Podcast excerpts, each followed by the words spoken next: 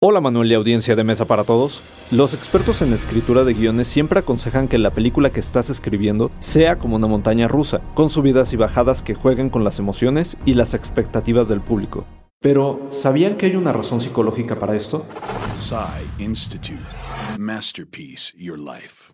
En The Science of Screenwriting, The Neuroscience Behind Storytelling Strategies, Paul Joseph Gulino y la doctora Connie Shears de la Chapman University proporcionan a los guionistas consejos desde la perspectiva de la psicología.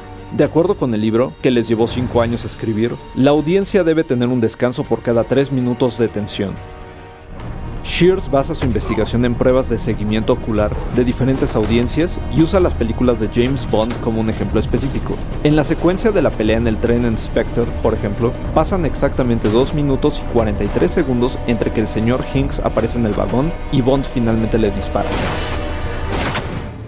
Shears sugiere que para mantener la atención de la audiencia, un guionista debe alternar entre la tensión y el alivio de esa tensión, incluyendo una secuencia de acción intensa o una confrontación dramática seguida de una escena más tranquila, o alternando entre planos cerrados y cortos y planos más abiertos. La forma en que el cerebro procesa la historia depende de cada uno, pero de eso hablaremos en la siguiente cápsula.